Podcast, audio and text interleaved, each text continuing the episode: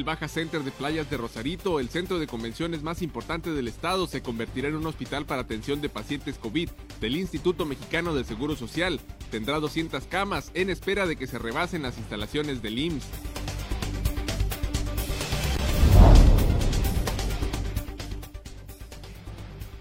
Inició el CICESE la realización de diagnósticos de detección de COVID-19 Realiza la embotelladora del Fuerte el donativo de 10.000 litros de jugos, sueros y leche para personas afectadas por la crisis económica y se darán 20.000 litros de agua por semana para los hospitales COVID en Ensenada.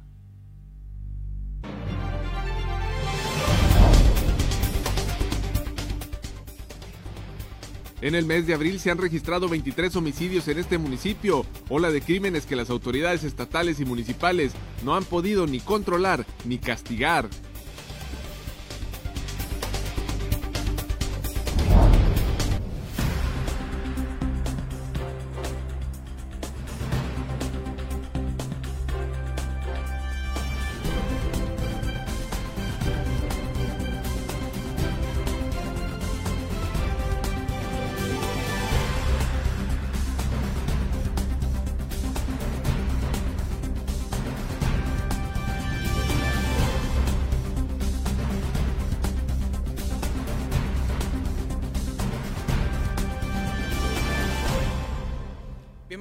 Zona Periodística de este jueves 23 de abril de 2020. Zona Periodística es una coproducción del periódico El Vigía y en La Mira TV.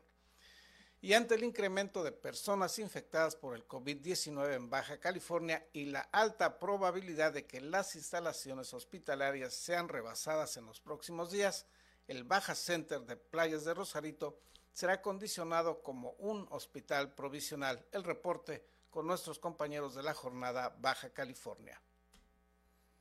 Debido al alto número de contagios de coronavirus en Tijuana y donde autoridades sanitarias estatales proyectan que se rebasará la capacidad de los sistemas de salud, será habilitado el Baja California Center como una segunda unidad auxiliar hospitalaria en Tijuana y con ello despresurizar el número de pacientes que se encuentran en recuperación en el Instituto Mexicano del Seguro Social, informó el secretario de Salud Alonso Pérez Rico. Centro de Convenciones Rosarito se está planteando hacer una Baja Center. Baja Center, este, se está planteando hacer una unidad auxiliar hospitalaria ahí del Instituto Mexicano del Seguro Social que va a aparcar aproximadamente 200 camas.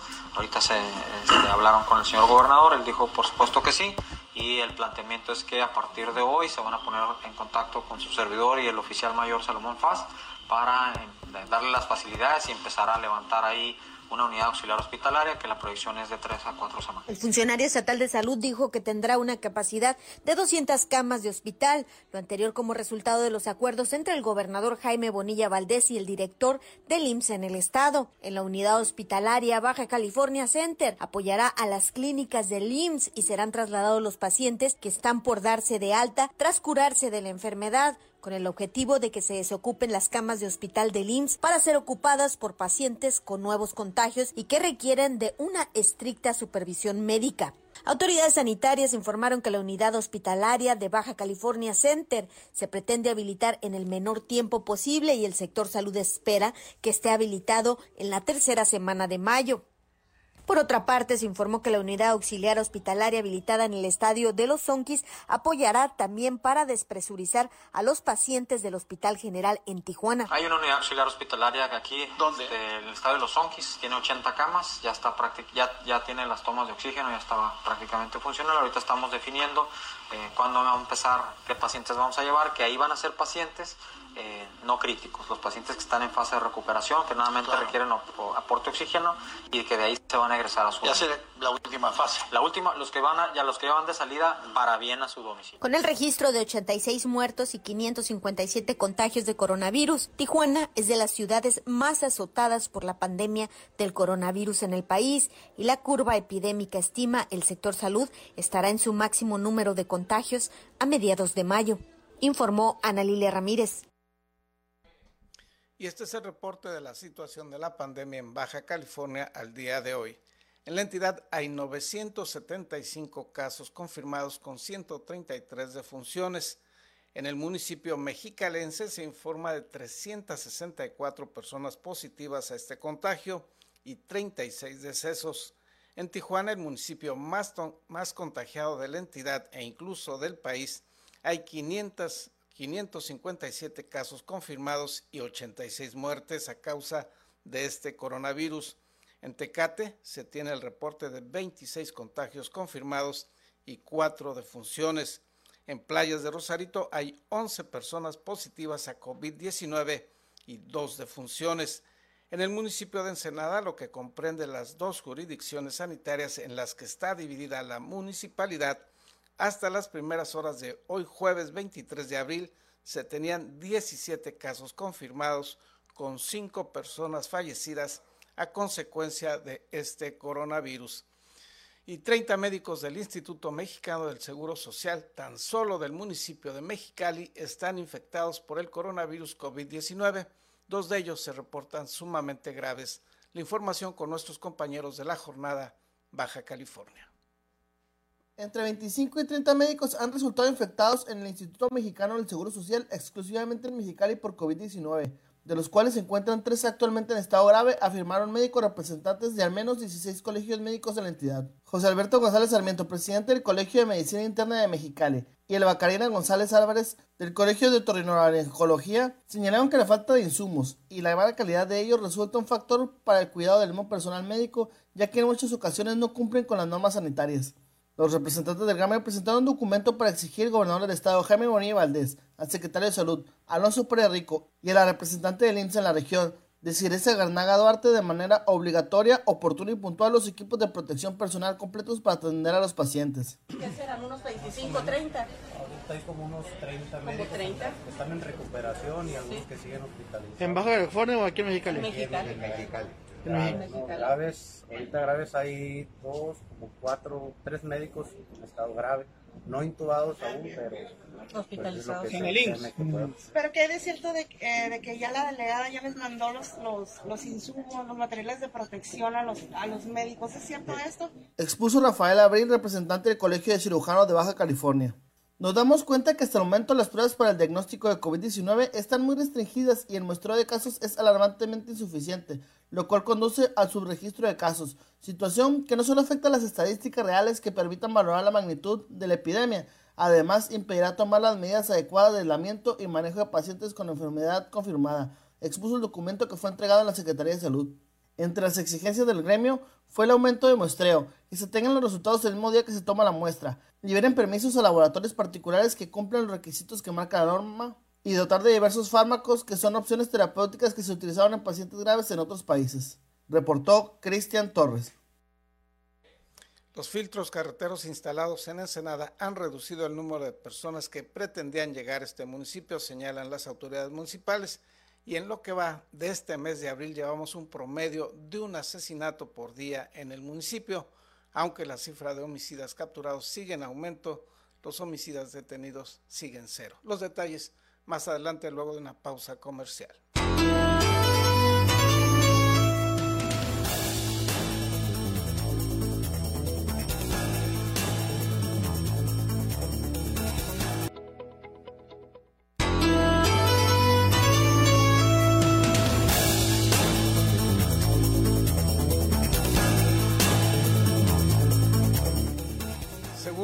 Alcalde Armando Ayala Robles, el reforzamiento de los filtros sanitarios en los accesos de la ciudad ha disminuido la llegada de personas foráneas al puerto y con ello se ha logrado reducir la posibilidad de contagios entre los residentes de esta ciudad.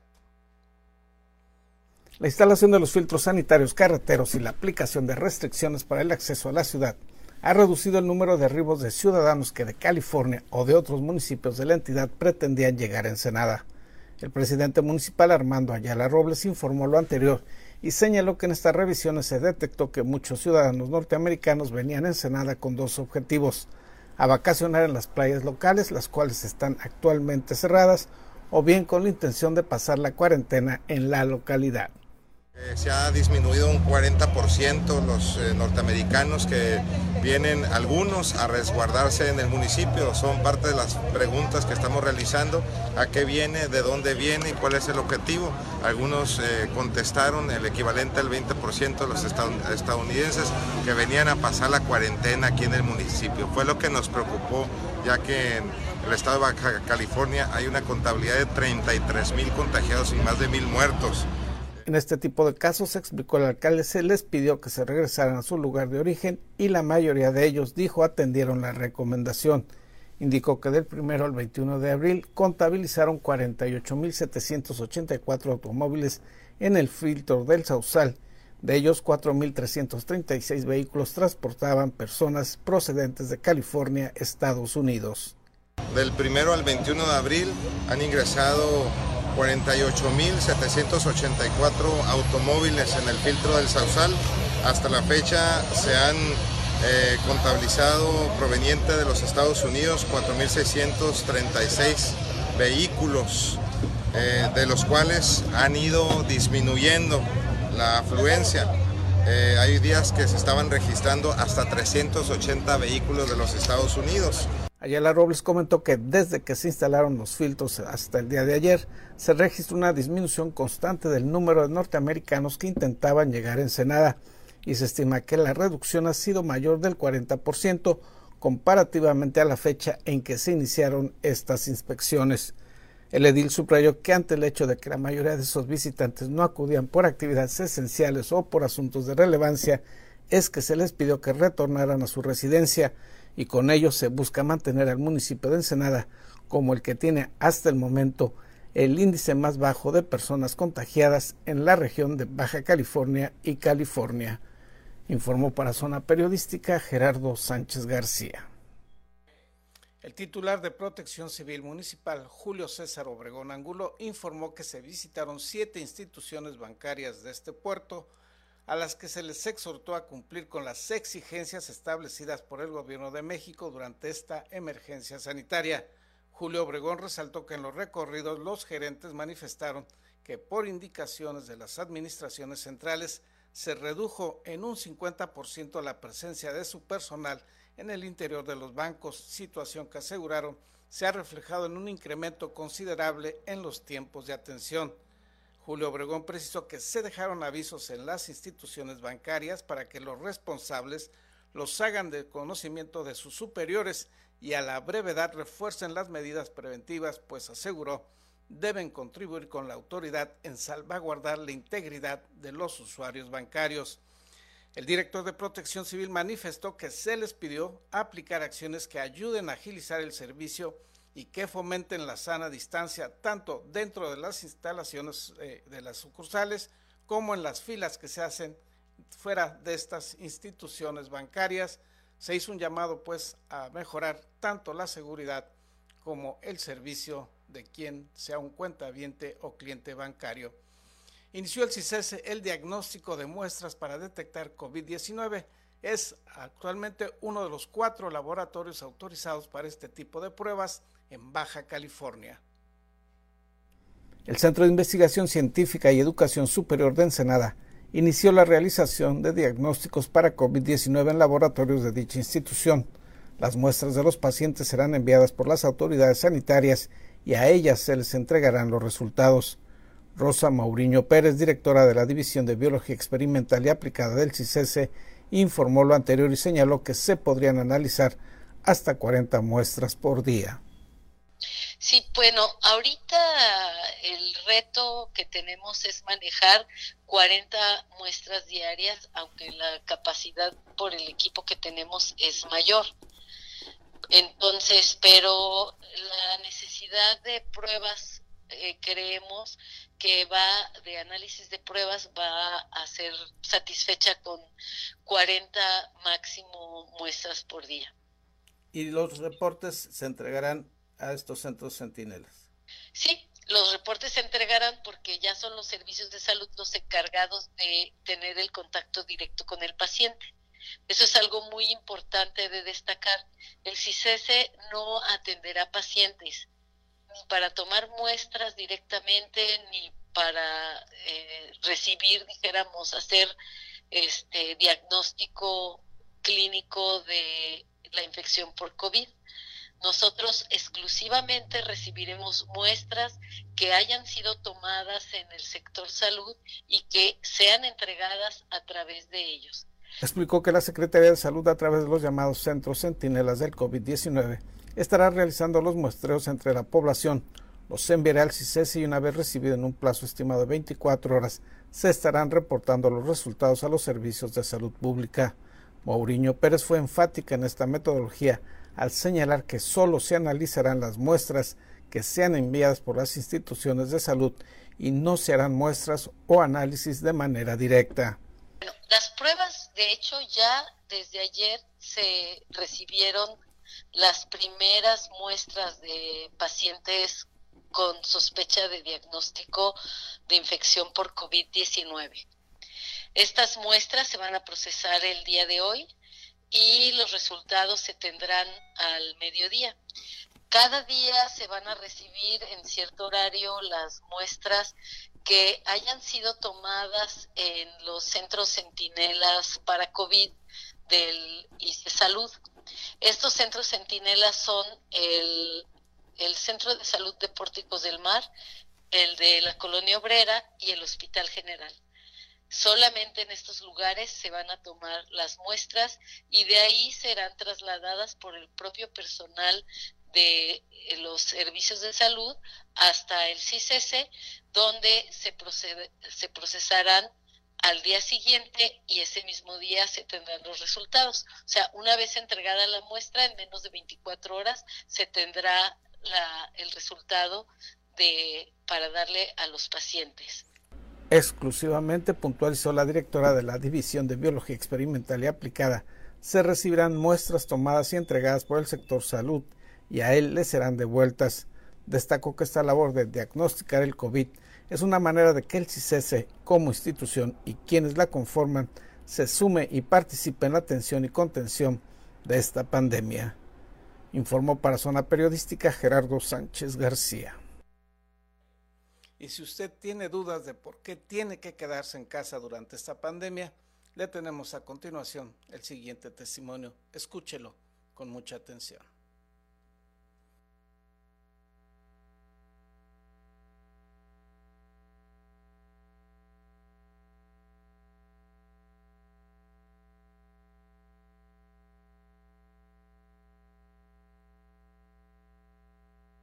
Este sábado, Michoacán registró el segundo deceso por COVID-19. Como periodista, así comenzaría una nota informativa en las que predominan las cifras y habitualmente suprimimos los detalles, como que era madre, hermana, esposa y abuela. Pero esta vez no. Esta vez les voy a contar que la muerta número dos era una morena hermosa, de ojos y cabello negro, que era mi madre, porque esta vez la estadística lleva mi apellido. Gloria se llamaba. Tenía una nieta de 10 años que se pellizca desde que supo que su abuela murió, que dice que es una pesadilla y le extraña morir, que cada que va a la cama llora, porque hay momentos en los que la realidad te azota y lloras con la luz apagada de cara a la pared. Yo misma no lo creo. Esta vez la realidad me alcanzó y de pronto estaba sola en la noche en medio de un hospital vacío, rodeada de hombres con trajes blancos, mascarillas y militares. Estaba ahí hablando con doctores que se hacen los fuertes y por dentro mueren de miedo. Nunca había imaginado su muerte, pero ni remotamente pensé que fuera a ser una escena de una película apocalíptica. Y es quizá por eso que la gente duda que sea real por eso o porque las cifras aún no les parecen alarmantes y piensan, a mí no me va a pasar. Y es que entre todo lo increíble que estamos viviendo está lo improbable. Pensar que entre casi un millón de habitantes que hay en la ciudad, el primer muerto te toque a ti, eso significa una probabilidad en un millón. Y decir que se infectó en un hospital privado, porque después de su cirugía estaba sin salir de casa, pues ni hablamos. Además, mi mamá era una mujer fuerte. En un par de meses cumpliría apenas 63 años. ¿Cuántos años tienen tus padres? ¿En serio? ¿Piensas que no te va a pasar? Lo que más te debería de dar miedo es que sin presentar síntomas puedes ser portador e infectar y asesinar sin darte cuenta, porque el virus llega, se instala, analiza cuáles son tus debilidades y ataca al principio puede ser que te sientas menos mal que de un resfriado común o que no sientas nada. Después de su muerte, la vida sigue pareciendo irreal. Cuando tendríamos que estarla enterrando, doctores con reactivos en mano estaban tomando las pruebas de mi familia. Mi hermana resultó negativo, mi papá y mi hermano positivos. Ambos solo tienen dolor de garganta. A Jade, que tiene 10 años, los médicos que le realizaban la prueba le preguntaron si habría ido de viaje recientemente o por qué le harían los análisis. Fría como suele ser, les respondió, porque mi abuelita se murió de COVID y yo la cuidaba. Ambos, con todo y sus trajes de protección, dieron un paso para atrás. ¿Te quedarías en casa si supieras que si alguien que quieres muere infectado por COVID-19? No podrás despedirte, no habrá reconocimiento del cuerpo y te prohibirán los abrazos. No habrá flores ni un funeral y lo único que volverás a ver es una cajita de madera con cenizas. Lo más extraordinario es el dolor, el dolor de ver a tu familia llorar y no poder abrazarlos. Y lo más triste serán los próximos cuarenta días de aislamiento o por lo menos veintidós de no verlos ni tocarlos. Ojalá que si aún están a tiempo, esta historia les ayude a entender. Quédense en casa. Cuídense, cocinen, lean un libro, vean una peli, hagan TikToks, cuenten los segundos de espera, pero no salgan, y así podremos permanecer vivos. Yo solo espero, más que nunca, que llegue ese día en el que podamos volver a abrazarnos. En memoria de Gloria Sánchez Calderón la mamá más extraordinaria y la mejor abuela del mundo. Vamos a una pausa publicitaria.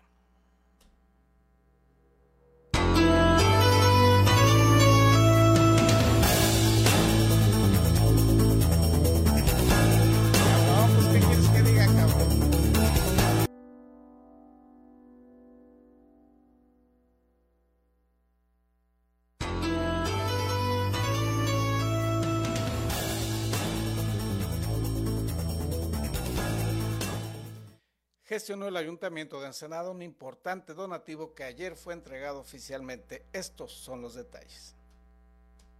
10.000 envases de leche, jugos, sueros y leche de soya, así como 20.000 litros de agua semanales, serán distribuidos entre los afectados por la crisis económica generada por la pandemia, así como en los hospitales locales que atienden a pacientes infectados con COVID-19. El donativo fue solicitado y gestionado por el gobierno municipal a través del programa Vamos Juntos, con la embotelladora del Fuerte, siendo el primer donativo de este tipo que dicha empresa realiza en Baja California. Empezamos a entender ahí y a iniciativa del municipio de Ensenada, decidimos ahí convertir otros apoyos que a lo largo del año comúnmente se dan, convertirlos en alimentos líquidos. E, esa fue una idea aquí del licenciado Ayala, que nosotros ya llevamos a nivel de todo el estado y creo que otros estados estarán tomando eso. Entonces estamos aquí sumando ahí al programa de, despensas que están distribuyendo y pues estamos aquí muy complacidos de poder sumarnos a este programa que ustedes están ya denominando Vamos Juntos. La entrega de esta aportación se realizó al mediodía de ayer en las instalaciones del DIF municipal de Ensenada institución que recibió esta donación y se encargará de distribuirlo entre los ensenadenses que lo requieran. Rodolfo Márquez Berber, director general de Embotelladora del Fuerte, al hacer uso de la palabra señaló que la embotelladora, además de aplicar en sus procesos industriales y de distribución todas las medidas sanitarias de prevención establecidas, también participa socialmente en la contención de esta pandemia dar la hidratación sin costo a todos los hospitales que atienden pacientes COVID. Y hoy estamos aquí en Ensenada, pues creo que abriendo la, a nivel nacional el donativo de, en especie. Específicamente en Ensenada estaremos dotando ahí 12 mil litros de agua semanales este, mientras dure ahí la, la pandemia. Para ello, dijo, se sumó a la difusión de los mensajes de prevención sanitaria. Asimismo, a nivel nacional, a través de la Fundación Coca-Cola, se hizo un donativo importante en equipo médico a la Cruz Roja Mexicana. Además, agregó Márquez Berber, se determinó ayudar a la hidratación del personal que atiende a pacientes COVID-19 y para ello, tan solo en Ensenada, se estará dotando de miles de litros de agua embotellada semanalmente a estos nosocomios en tanto dure la pandemia en la región.